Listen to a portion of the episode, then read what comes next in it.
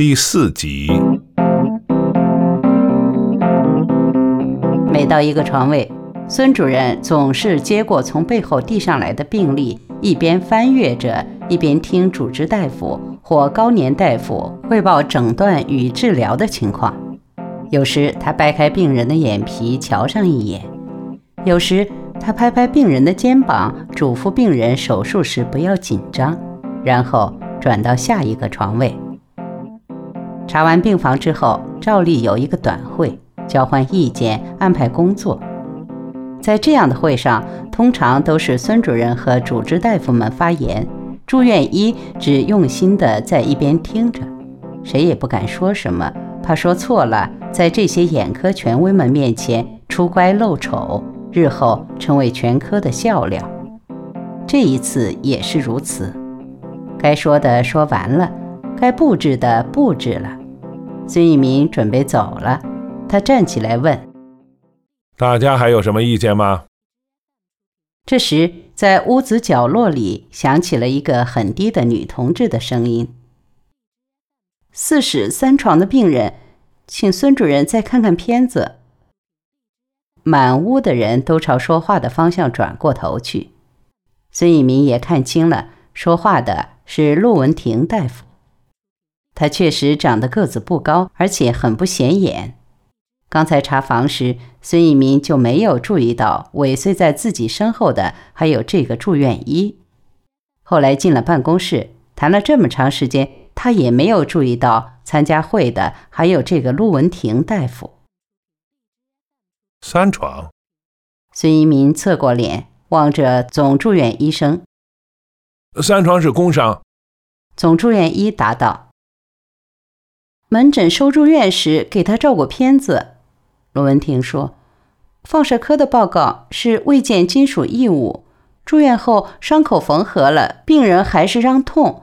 我又给他做了五骨照相，我认为确实有异物，请孙主任再看看。”片子被取来了，孙主任看了，在场的总住院医和主治大夫们都轮流看着。江亚芬直拿大眼睛瞪自己的同学，心说。你不会等会儿后再给孙主任看？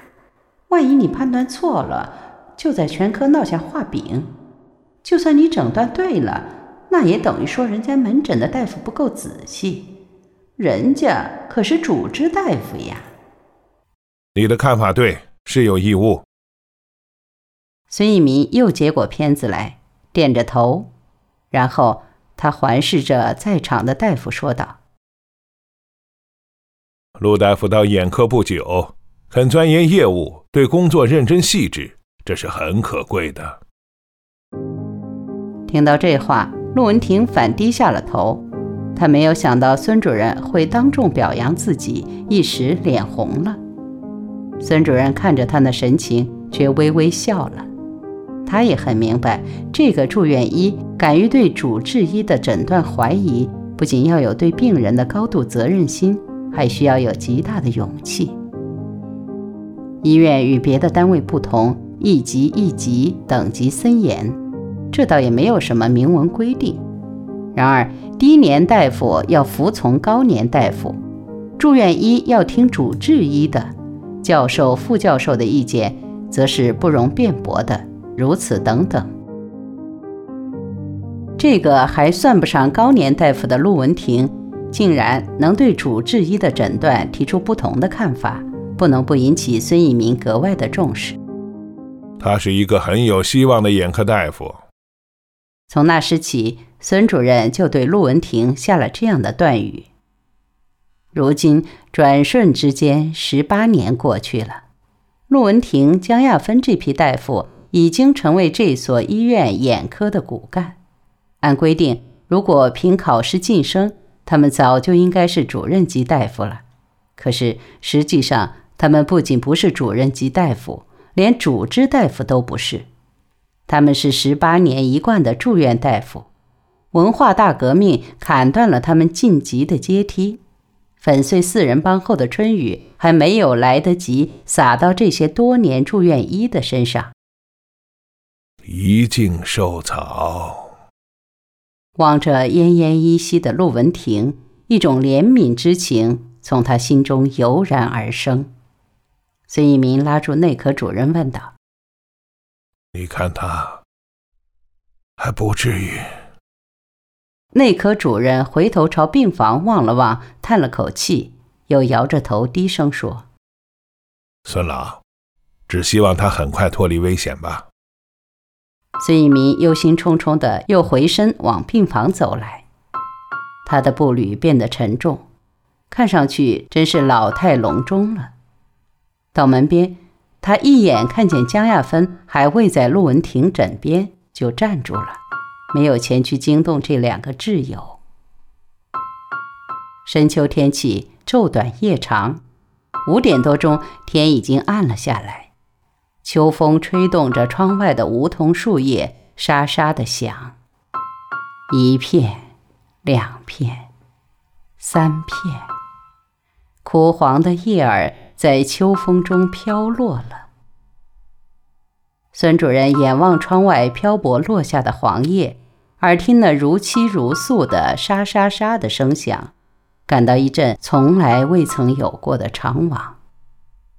他面前的这两位骨干，两名有造就的眼科医生，一个已经倒下去了，能不能再站起来尚不可知；一个即将离去，能不能再回来亦不可料。他们是支撑着这著名医院眼科的两根柱子，撤掉了这两根柱子，他感到整个眼科就如同那秋风中的梧桐，正在一天天的衰落下去。朦胧之中，陆文婷大夫觉得自己走在一条漫长的路上，没有边际，没有尽头。这不是崎岖的山路。山路尽管险峻难攀，却是千回百折，令人意气风发。这也不是田间的小道，小道尽管狭窄难行，却有稻花飘香，令人心旷神怡。这是一步一坑的沙滩，这是举步难行的泥潭，这是无边无沿的荒原。极目远眺，人迹渺无，只有死一般的沉寂。唉，多么难走的路，多么累人的路啊！歇下来吧，躺下来吧。沙滩是和暖的，泥潭是柔软的，让大地温暖你冰冷的身躯。让春光抚摸你劳累的筋骨，他好像听见死神在冥冥之中低声轻唤着他的名字。安歇吧，陆大夫。啊，这么歇下来多么好，永远歇下来，什么也不想，什么也不知道。没有烦恼，没有悲伤，没有劳累。可是不行啊，在那漫长道路的尽头，病人在等着他。他好像看见了那病人正因双目刺痛辗转不安。他好像看见了那病人在面临失明的威胁而暗自饮泣。他看见了，看见了一双双望穿秋水的焦急的眼睛，在等着他，等着他的来临。他耳边只听见病人在绝望中的呼喊：“陆大夫，陆大夫！”这是神圣的召唤，这是不可抗拒的命令。他抬起麻木的双腿，继续在长长的路上艰难地行走。从家门到医院，从门诊到病房，从这个医疗点到那个巡回的地方。